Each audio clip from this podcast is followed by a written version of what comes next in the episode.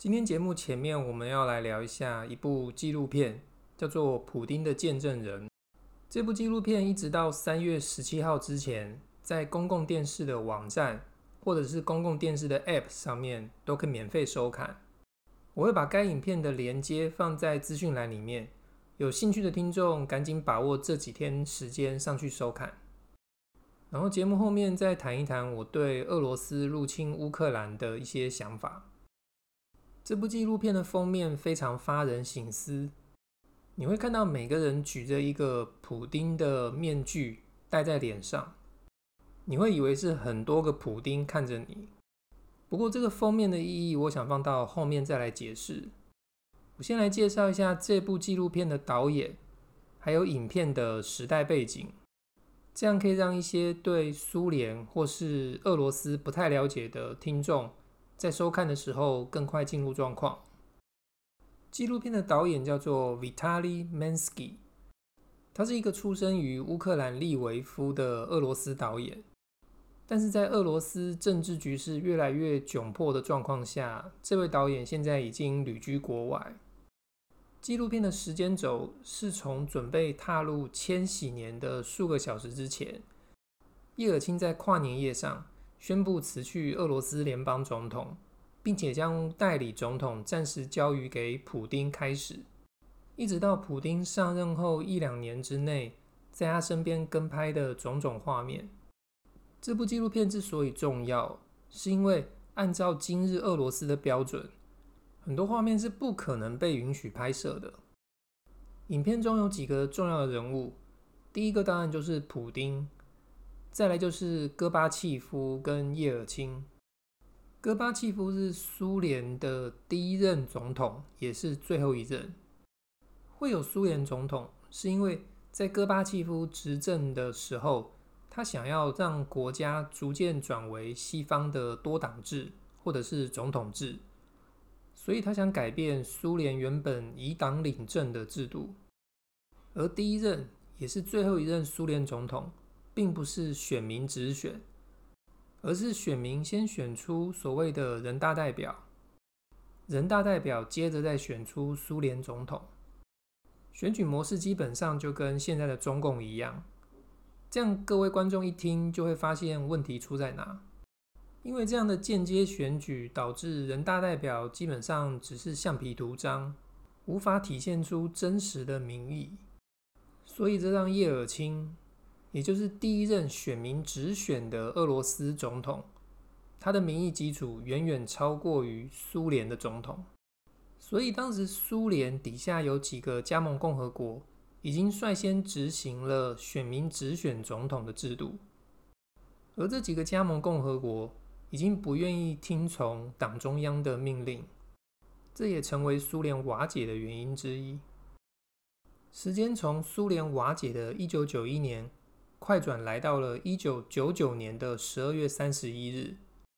这个时候的叶尔钦已经连续担任了两届的俄罗斯总统。高龄七十岁的他，身体开始出现很多状况，譬如讲话开始有气无力，或者是注意力不太集中。各位如果观看这部纪录片，从导演跟拍叶尔钦的画面中，很容易就能判别出来。在影片开头。导演妻子在观看叶尔钦准备下台前的演讲时，对镜头说出了：“这个国家期待的铁腕要来了，他将锁紧螺丝，指的就是普丁。”没想到导演妻子的这段话真的一语成谶，而昔日年轻低调的普丁，在面对导演镜头的时候，还有些不习惯，带着一些腼腆。跟之前对乌克兰宣战前霸道的气势截然不同。影片中，我认为有几个比较重要的片段，在这边提出来跟大家分享。一九九九年九月四日到十六日，俄罗斯在两周内就发生了四起爆炸案，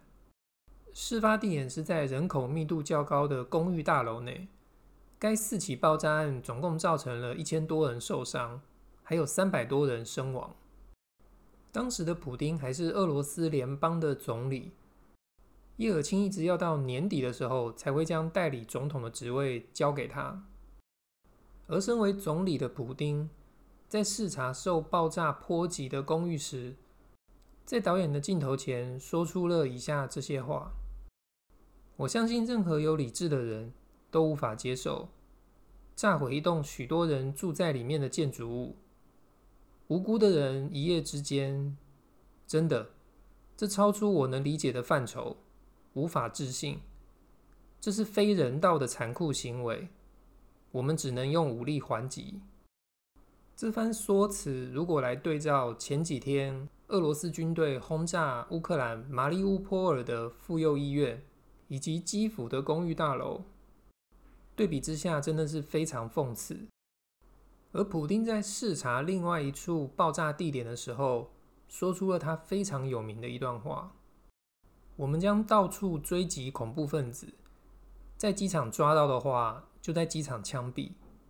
如果在厕所抓到的话，就把他淹死在马桶里。也就是淹死在马桶里这段话，让身为总理普丁的声望开始攀升。影片中另一段是普丁第一次参选总统，戈巴契夫去投票所投完票后，跟前同事们茶叙发生的片段。旁边有人问戈巴契夫说，你本来应该担任总统十五年，为什么不呢？戈巴契夫回应说：“我如果要这么做，现在哪有什么总统可以选？我可以稳稳的当总书记到今天，但那是一种无耻的态度。”这一番话如果对照某个可能继续连任的总书记，又是一番讽刺。而当普丁确定胜选，在竞选总部与同僚庆祝的时候，作为旁白的导演说出这些话。奇怪的是，大多辅佐普丁赢得选举，并在他当选之时与他并肩的人，如今要不是加入反对阵营，就是被免职。就连妻子也与普丁离婚。